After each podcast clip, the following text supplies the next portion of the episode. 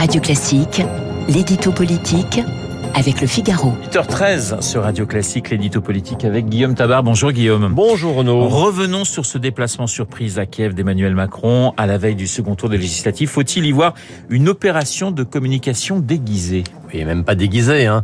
Euh, de la déclaration sur le tarmac d'Orly à cette journée à Kiev, euh, on a assisté à la mise en scène du président chef de guerre, du président qui entend peser sur le cours d'un monde dangereux.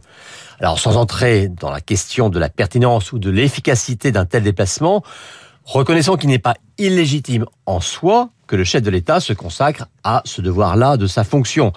La présidence française de l'Union s'achève à la fin de ce mois de juin.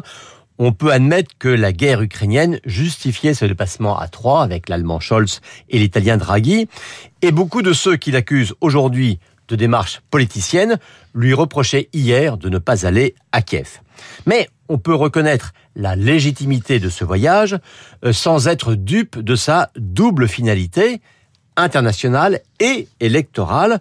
Macron n'a pas fabriqué ce calendrier, mais il cherche à en tirer le profit personnel maximum. Et de fait, ces images de Kiev peuvent-elles peser dans le résultat des législatives dimanche? Écoutez, sincèrement, j'en doute un peu. Hein. Ceux qui vont saluer ce voyage et se réjouir que la France ne soit pas aux mains de politiques qu'on a connus pro-russes et même pro-Poutine vont être confortés dans leur choix. Et c'est ce qu'espèrent en premier les macronistes. Remobiliser un électorat un peu dispersé et pour tout dire un peu dérouté par une campagne qui manque cruellement de lignes directrices. Et quant à ceux qui ont repéré les grosses ficelles de communication et vont les dénoncer, ce sont ceux qui déjà voulaient sanctionner le chef de l'État. Et puis, il faut bien voir que dans le pays, euh, l'aura de Macron ne brille plus autant qu'avant la présidentielle et qu'au moment du déclenchement de cette guerre. Euh, un même geste pouvait donc être admiré hier et être critiqué aujourd'hui. Au total, vous voyez, je ne suis pas sûr que cette question entre pour beaucoup dans la motivation de vote euh, que feront les Français ce dimanche. Guillaume Emmanuel Macron a fait le, 20h de TF1 à propos de l'Ukraine. Jean-Luc Mélenchon a dénoncé une forme de détournement médiatique de la campagne.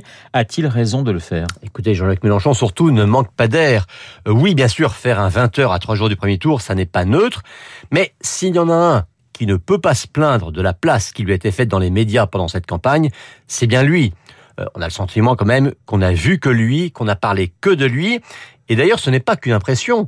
Euh, alors que la NUP n'a obtenu, il faut quand même le rappeler, qu'un quart des suffrages exprimés, on a compté jusqu'à trois quarts de temps d'antenne qui lui a été consacré.